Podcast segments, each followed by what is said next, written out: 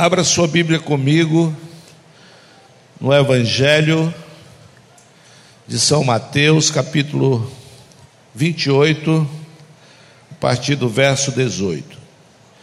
Jesus, aproximando-se, falou-lhes dizendo: Toda autoridade me foi dada no céu e na terra.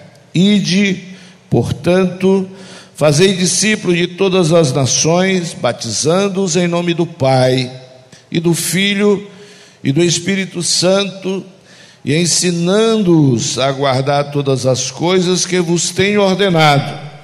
E eis que estou convosco todos os dias, até a consumação dos séculos. Então Jesus está dando aos discípulos uma responsabilidade, uma missão. E essa responsabilidade e missão, ela é transferível. Não foi só para aqueles discípulos, mas no momento em que Jesus manda que eles façam discípulos, fazendo discípulos, a missão está sendo transferida. Então, quando nós, como igreja, nos aplicamos a ganhar almas e a fazer discípulos, nós estamos transferindo para uma nova geração a missão que nos foi confiada por outra geração. E é assim que o Evangelho chegou a nós. E nós queremos que o Evangelho alcance as próximas gerações até que ele volte. Diga para o seu vizinho: até que ele volte. Então, igreja é isso. Não há igreja sem essa responsabilidade. Não há igreja sem essa missão. A igreja está completamente desviada do seu propósito, se ela não assumir a responsabilidade de evangelizar e fazer discípulos. E quanto mais nos aplicarmos a isso, com responsabilidade, com fidelidade, com fé, com amor e com temor, mais forte a igreja vai alcançar a próxima geração. Então, a igreja da próxima geração é responsabilidade minha. Eu preciso transferir para o meu discípulo as virtudes, o caráter, os princípios, os valores, a unção, para que ele seja um discípulo fiel e ele possa fazer discípulos fiéis. E assim a igreja vai alcançar outras gerações até que Jesus volte. Abra lá em Salmo 145 no verso 4, uma geração louvará a outra geração as tuas obras e anunciará os teus poderosos feitos. Isso é discipulado, transferir a sua experiência, o seu conhecimento, a história, aquilo que você viveu para outra geração. E essa geração vai louvar a outra geração. E assim as gerações serão alcançadas. No Salmo 90, o salmista diz: Senhor, tu tens sido nosso refúgio de geração em geração. Então a fé e confiança em Deus estava sendo transferida de pai para filho, de pai para filho, de pai para filho, por milênios, alcançando a nós outros, no ano de 2022, nós estamos aqui fazendo discípulos e garantindo uma igreja para a próxima geração. Quem entende isso? Então diga para o seu vizinho: é missão. É missão. É responsabilidade. Nós não podemos ficar indiferentes a isso.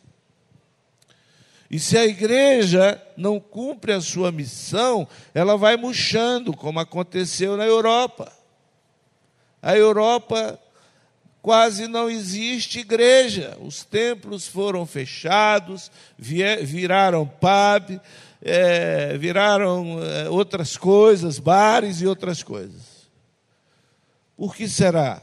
Porque uma geração falhou, uma geração se omitiu, uma geração negligenciou.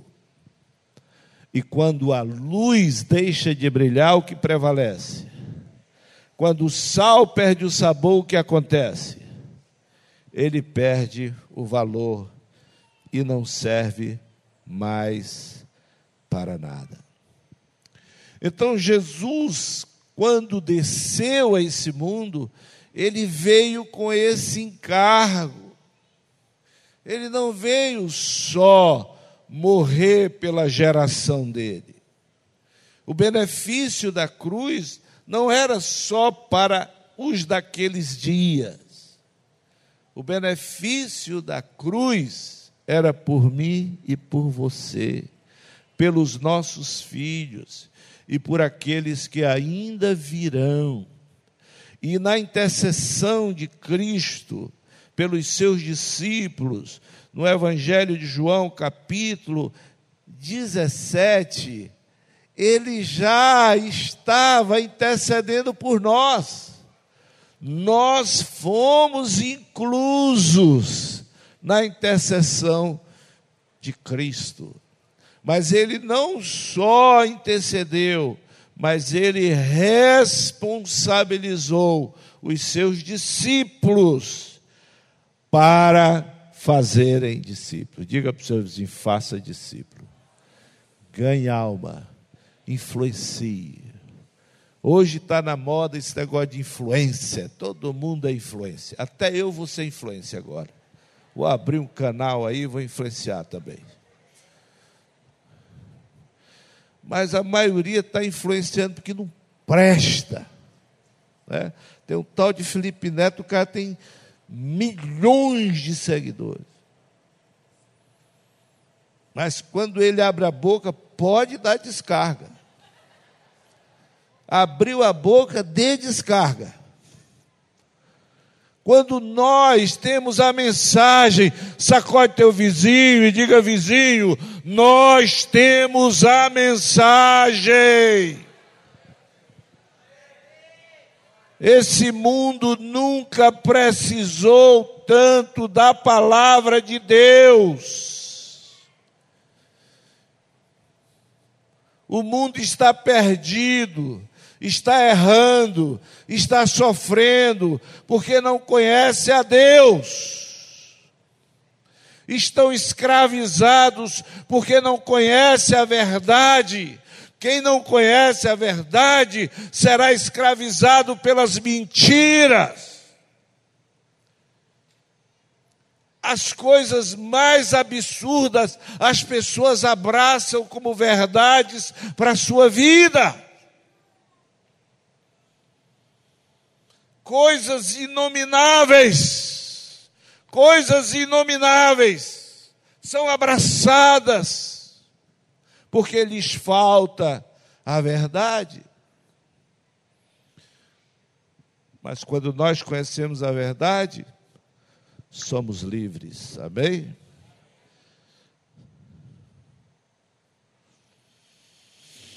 João 17, de 1 a 3, Jesus falou assim, e levantando seus olhos ao céu, disse: Pai, é chegada a hora Glorifica o teu filho, para que também o teu filho te glorifique a ti, assim como lhe destes poder sobre toda a carne, para que dê a vida eterna a todos quanto lhe deste. E a vida eterna é esta: que te conheçam a ti, só por único Deus verdadeiro, e a Jesus a quem enviaste. Jesus veio para isso para fazer Deus conhecido e para se apresentar como imagem de Deus para o homem. A verdade, o, cam o caminho, a verdade e a vida. E essa missão, ele confia a nós hoje. Jesus tinha consciência da sua missão. E que essa mensagem, essa verdade, precisaria alcançar gerações. E isso só é possível através do do do como? Do discipulado. Sacode a cabeça dele aí, diga: do discipulado. Só é possível através do discipulado. Se a gente vier para cá e participar do culto, e cantar, e dançar, e comer junto, mas não tiver o cuidado de orar, de evangelizar, de ensinar. Não vai adiantar nada, querido. Não vai adiantar nada. Uma hora a festa se acaba. Mas quando nós abraçamos a missão com essa consciência que Jesus tinha e que Ele quer de nós também, não precisa música não precisa festa. Amém? Para que nós venhamos a dar frutos. Aleluia! Dê um forte aplauso. Diga glória a Deus. Aleluia! Aleluia!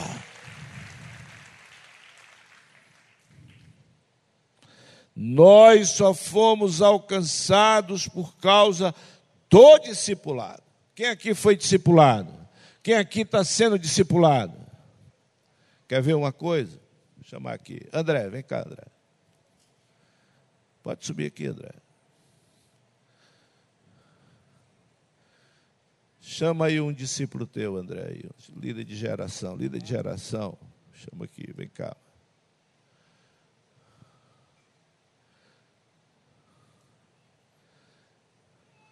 Aproveita e já chama um discípulo teu aí que tu está cuidando. Um discipulador. Discipulador. Haroldo, acorda, Haroldo. Haroldo, chama aí um líder de célula, Haroldo.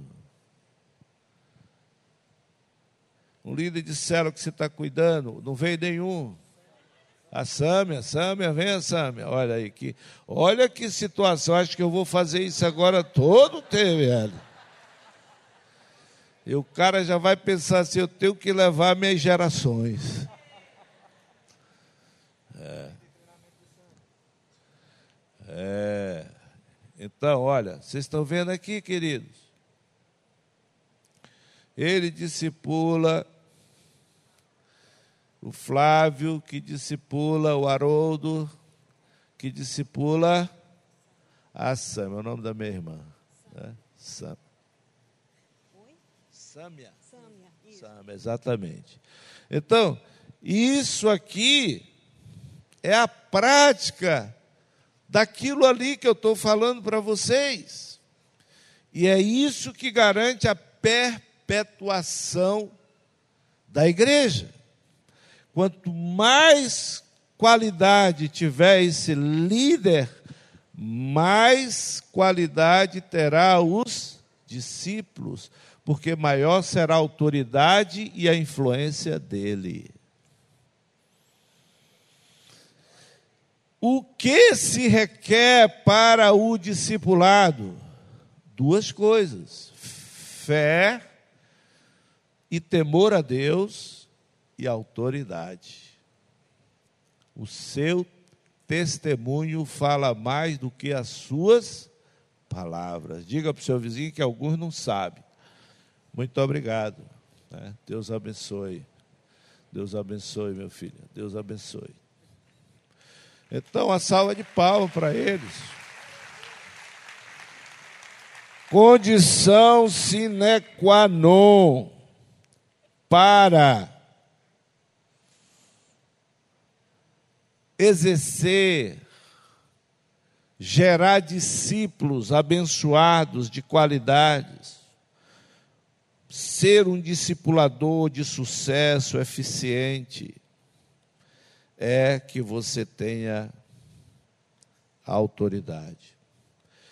Porque no discipulado nós não estamos apenas ensinando os princípios, mas mais do que isso, precisamos estar vivendo os princípios. E é isso que gera credibilidade. Sem credibilidade não há autoridade e sem autoridade é impossível discipular. Diga para o seu vizinho: sem autoridade, nada feito. O discipulado de Jesus foi eficiente por causa da sua autoridade. A voz de Cristo reverbera até os nossos dias, tamanha a autoridade do seu testemunho. E ele diz de si mesmo: toda autoridade me foi dada no céu e na terra. Se você não tem autoridade, ninguém te segue. Se você anda sozinho, olha para o teu lado aí, olha para trás, olha para frente. Se você está sozinho, está faltando autoridade está faltando voz. E quanto mais autoridade você tem, mais influência, mais seguidores. Aleluia! Quem está entendendo isso? Por isso que Jesus vivia cercado de grandes multidões, porque ele tinha mais do que a palavra. Aleluia! Mateus 7, 28 e 29.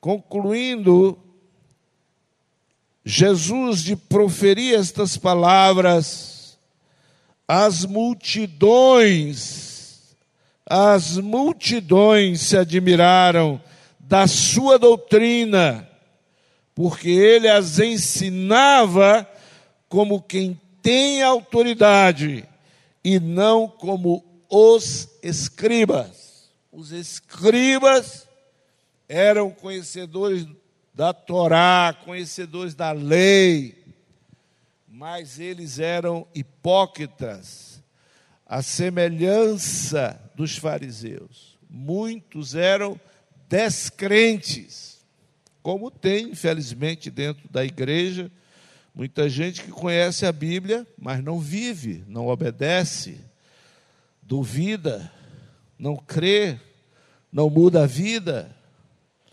porque é a prática da palavra que muda a nossa vida. É o nosso testemunho que nos dá autoridade.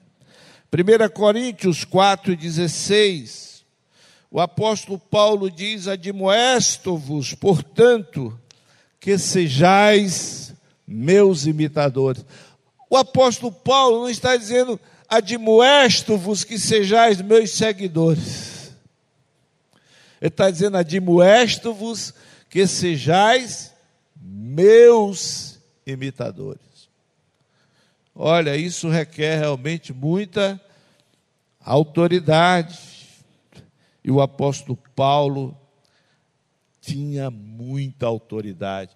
Por isso que o ministério dele, depois de Jesus, para a igreja, foi o mais relevante. Ele foi apóstolo aos gentios e ele plantou muitas igrejas. Ninguém fez tanto pela igreja como o apóstolo Paulo, ganhando e discipulando. Porque ele era ouvido. Quem quiser ser seguido, quem quiser ser seguido, primeiro tem que ser ouvido. Diga comigo, quem quiser ser seguido, primeiro tem que ser Aleluia.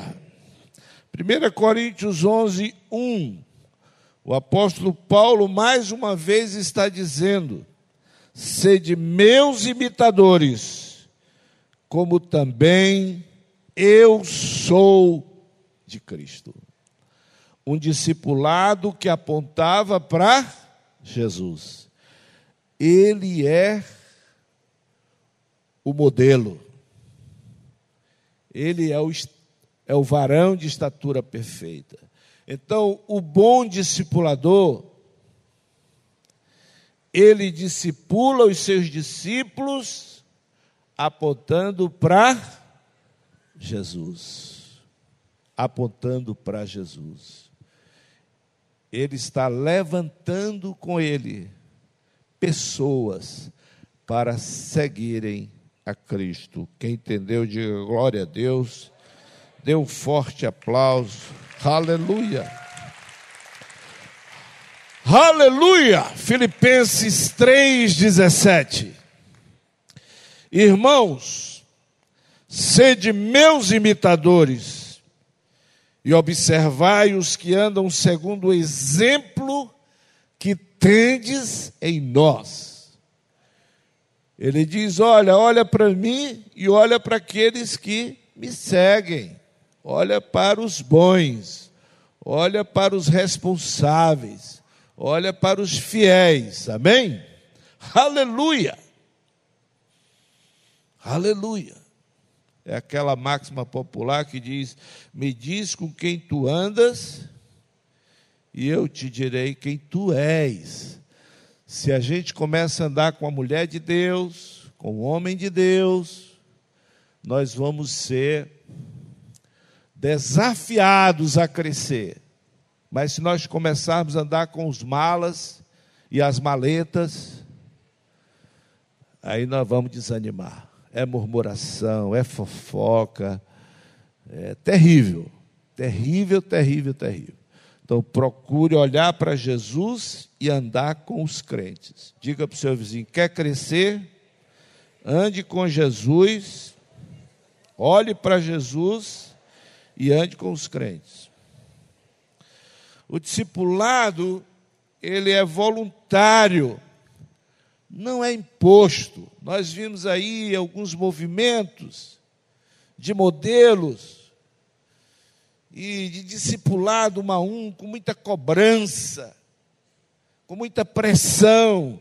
Isso não deu em nada. Não deu em nada, deu problema, deu cansaço, deu frustração, deu perdas.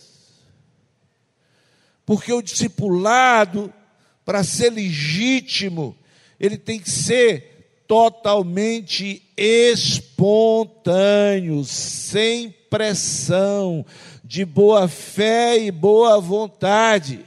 Jesus disse: se alguém quiser vir após mim, se alguém quiser vir após mim, negue-se a si mesmo, tome a sua cruz e me siga dia a dia. Se, se quiser.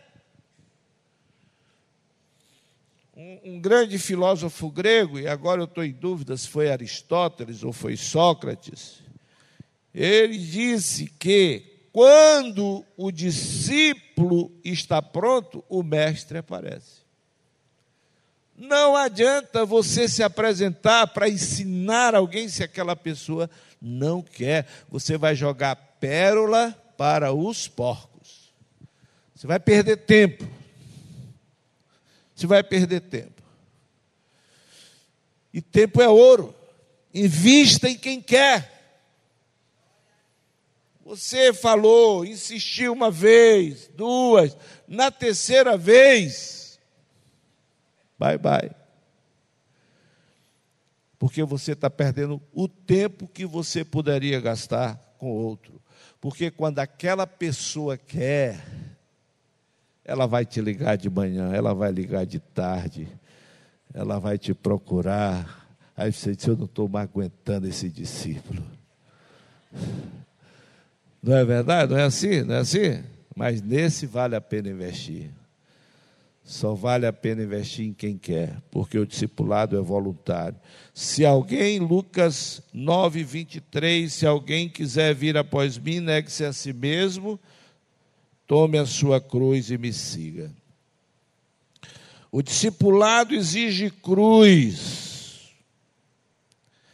Essa cruz diz respeito ao submeter-se, está sob disciplina, sacrificar, servir. Diga, todo discípulo de Cristo é um servo. Você vê aquela pessoa que não está disponível para nada para tudo ela tem uma desculpa. É uma pessoa egoísta, não contribui com nada, com ninguém. Olha, está precisando nascer de novo. Não, não é um verdadeiro discípulo. Porque a principal marca de Jesus é a marca de servo. Aleluia!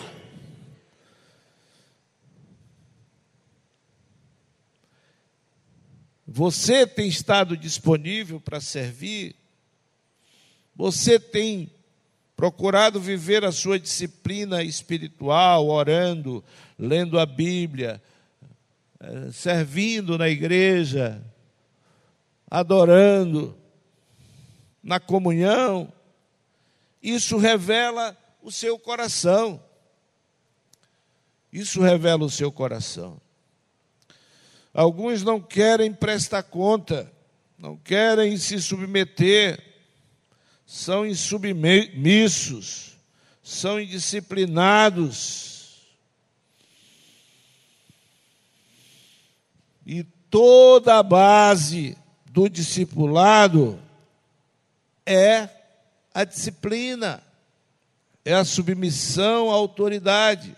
O princípio do discipulado é autoridade. Sem autoridade não há discipulado.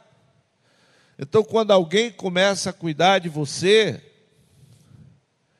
você precisa prestar conta. Amém? Precisa prestar conta essa pessoa. Se manda fazer, tem que fazer. Eu já contei aqui a história do monge, do noviço, noviço, o filho lá de uma família nobre, como era costume nos dias medievais, resolveu ir para o mosteiro. E naquela época, por questão de segurança e clausura, separar-se do mundo, eles faziam os mosteiros no lugar mais alto que eles encontravam. Esses mosteiros estão lá pela Europa toda. E esse noviço chegou lá, então o o líder lá do mosteiro, né? O monsenhor do mosteiro entregou ele aos cuidados do monge mais velho que tinha no mosteiro. Disse, olha, o monge fulano vai cuidar de você. Lá vem o, o mongezinho de batina, de bengala. Aí ele se apresentou, orou com ele no primeiro dia. O monge disse, fizeram as orações da manhã, e o monge disse: Hoje eu tenho uma missão para você. Aí tinha um cesto velho ali, ó, furado, cesto de palha, todo cheio de terra, que estava abandonado ali. Ele disse: Pega esse cesto, desce lá no riacho e traz água para mim. E o noviço ficou sem entender, porque era um, uma missão sem sentido. Mas por questão de obediência, sem questionar, ele pegou aquele cesto, fez o melhor que ele podia, desceu aquela, aquela, aquele monte íngreme, e lá embaixo passava um riacho de água cristalinas, e ele passou ali, fechou com a mão fundo, e correu. Quando chegou lá, não tinha mais nada. E o monge disse: Não chegou nada, desce mais uma vez. Ele olhou assim para o monge, mas não teve coragem de questionar. Desceu novamente, mergulhou o cesto no rio e subiu correndo. E já estava ofegante. E aí o monge mandou mais uma vez, três vezes, quatro vezes, cinco vezes. E ele já mais. Aí ele questionou. Mas, senhor, eu não estou entendendo. Isso não tem sentido. Como é que eu vou trazer água nesse cesto? Ele disse: Eu não mandei você trazer. Eu não estava mandando você pegar água para trazer água. Eu estava mandando para você limpar o cesto. Você já viu como o cesto está limpo? Assim é a palavra de Deus. Você vai ouvir muitas vezes o mesmo ensino, mas cada vez que você ouvir, ele vai limpar a tua mente um pouco mais. Aleluia! Então, isso é discipulado. Isso é discipulado. Por essa razão, nós temos que estar debaixo de autoridade.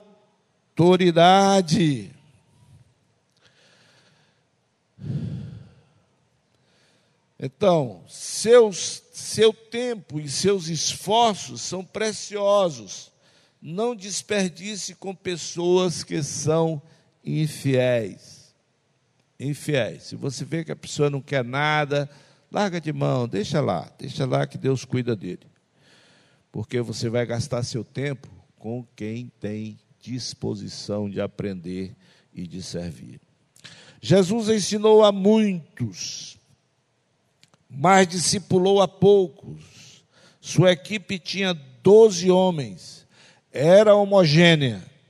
Doze é o número da plenitude da autoridade e do governo. A gente ouviu isso muito aí sendo ensinado no modelo G12. E é uma verdade. Agora,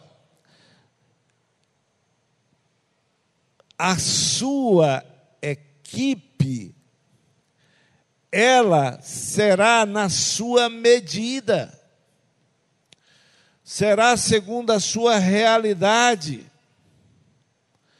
Tinha pastor que tinha uma igreja pequena e queria doze, os doze, os doze da pastora, os doze dele, era uma coisa desproporcional, porque a igreja tinha até dificuldade de arrumar 24 pessoas para ser os 12.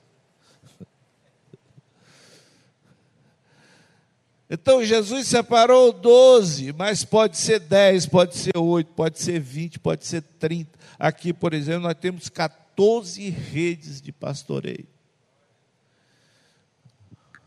14 redes. Uma salva de palmas para esses pastores. Então, se Jesus, na sua infinita sabedoria, separou uma equipe de doze, devemos considerar, no entanto, vivemos outro contexto. Hoje nós temos tecnologias que Jesus não tinha. O nosso alcance hoje é muito grande pelos recursos que a tecnologia dispõe a nós. Não é verdade? Mas nos dias de Cristo, o cuidado tinha que ser integral, pessoal, presencial. O que não é hoje. Hoje não precisa estritamente ser dessa forma. Nós podemos estar com os nossos discípulos pelo FaceTime, pela live, pela, pelo WhatsApp, por muitos recursos que estão às nossas mãos. A estes doze, ele impôs as mãos e deu autoridade para que eles liderassem. Só está autorizado a cuidar, a liderar, a ministrar no rebanho aqueles que receberam a autoridade. Nós temos muito problema aí, que chega aí um, um, um, uns profetas, umas profetiza e entra na célula e quer pregar, quer profetizar, e, e já aconteceu tanto problema. Estão quebrando o princípio. Esses pastores são os pastores desse rebanho. E eles foram autorizados para esse ministério. E essa autoridade que eles receberam, eles delegam para os líderes de gerações. Delegam para discipuladores, delegam para líderes de célula, mas todos estão ministrando debaixo de uma só autoridade, de uma mesma visão, de uma mesma doutrina. Então, irmão, vem lá de outro ministério. Ele, ele tem outra doutrina, ele crê que depois que é salvo, é salvo para sempre, e que só é salvo quem já foi predestinado para ser salvo. Aí ele pega e entra, quer ensinar isso aqui. E não pode. Às vezes é a pessoa lá do reteté, que é cheio de confusão na cabeça, que não tem muito conhecimento da Bíblia, e começa a inventar coisa. E traz confusão. Mas quando nós trabalhamos em unidade, debaixo da mesma autoridade, da mesma visão, da mesma doutrina, nós vamos gerar um povo saudável, um povo maduro. Aleluia, diga glória a Deus. Então, para isso é necessário que nós estejamos debaixo de autoridade. Outro dia mesmo aqui, há uns meses atrás, e, e logo depois outro episódio, alguém pegou aí um livro de uma dessas mulheres de guerra espiritual, de maldição, de não sei o que, era um negócio que, que vomitava até demônio. E já estava dando confusão. Quando eu vi lá, chegou um irmão, bom de Bíblia, uma bibona desse tamanho. Ele foi para me intimidar mesmo. Chegou lá com a esposa. Pastor, eu quero saber se o senhor está sabendo disso aqui. Não, porque estão ensinando, tem um, um curso aí de não sei o quê, de libertação, e disseram isso e disseram aquilo. Eles cruz credo, eu não creio nisso aí não. Eu olhei para aquela Bíblia, eu não vou nem discutir com ele. Quando eu peguei o livro, era tanta coisa daquele livro. Aí passou um tempo, chegou mais duas. Aí eu falei e tal, tal. Uma olhou para a outra, cada uma estava com o mesmo livro. Já tinha geração aqui dentro. Então vamos ter cuidado com isso, querido. O Evangelho é simples. O Evangelho é simples. O Evangelho é para todo mundo, não adianta complicar. Amém? Não adianta complicar.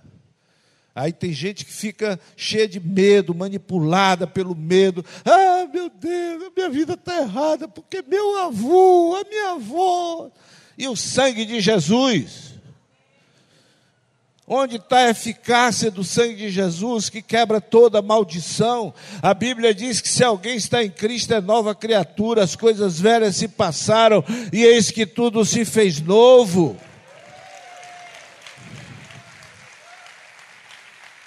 Na nova aliança, nós recebemos a pessoa de Cristo, e maior é o que está em nós. Nós temos a palavra, o Espírito Santo e o sangue de Jesus, poder e autoridade suficiente para pisar serpentes e escorpiões e para destruir toda a obra de Satanás. Aleluia! Ele é que tem que ter medo da gente, não é a gente ter medo dele. Porque quando eu temo o inimigo, ele cresce.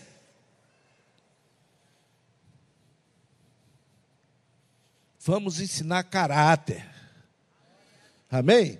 E olha, uma coisa para vocês, eu tenho, eu tenho quase 40 anos de evangelho. Os mais espirituais são os mais mau caráter, esses que profetizam, que vê anjo toda hora. Tem uns que falam com anjo. Não é mesmo aí, seu Serafim? Olha, ele está dizendo isso e disse aquilo. Ele está falando. Hum, como é? Entendi não, fala aí. Hum. Uma intimidade para enganar os nécios. Para enganar os nécios. Porque Deus vai falar contigo. Sim, nós vamos ter aqui uma profetisa aí muito usada por Deus. Mas não quer dizer que 100% do que ela fala é Deus falando.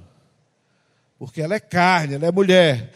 Deus falando é 100% da palavra. E se você for para essa palavra, para obedecer essa palavra, você já não vai ter tempo para outra coisa. Aí tem desafio para a tua vida toda. Quem está entendendo? Quem está concordando com o pastor? Diga, é verdade, pastor. O senhor tem razão. Eu já perdi ovelhas aqui, meu Deus do céu, por causa que não honraram o princípio da autoridade, quebraram a cadeia do discipulado, quiseram andar sozinha. Ah, eu sou dono da minha vida. Ah, eu faço o que eu quero. Querido, no cristianismo não é assim não. O primeiro chamado é negue-se a si mesmo. Você não vai aceitar dominação, manipulação, e ninguém aqui é tolo para isso. Mas se tiver de acordo com a palavra, eu obedeço. Diga para o seu vizinho, de acordo com a palavra, eu obedeço. Senão não vai ter ordem. O que que vira a igreja sem autoridade? Hein? O que está acontecendo com as nações? As grandes nações ocidentais estão em franca decadência. Qual é a crise dessas nações? É uma crise moral. E qual a raiz dessa crise? Falta de autoridade. Aí você vê lá na Inglaterra, a, a, a, foi na Inglaterra ou foi na França? A moça pegou lá um purê de abóbora e jogou no quadro do Monet. Uma obra de arte caríssima. Aí tu olha, tu olha a figura das pessoas, do, dos ativistas.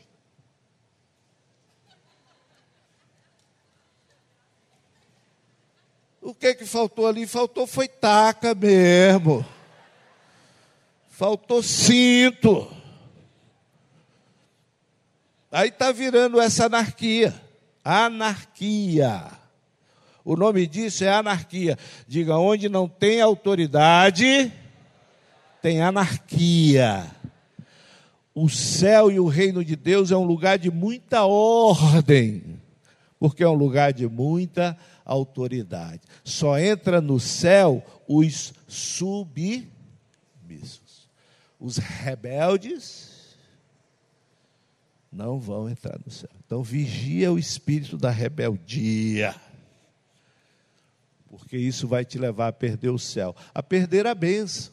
Porque uma pessoa rebelde, ela não alcança nada.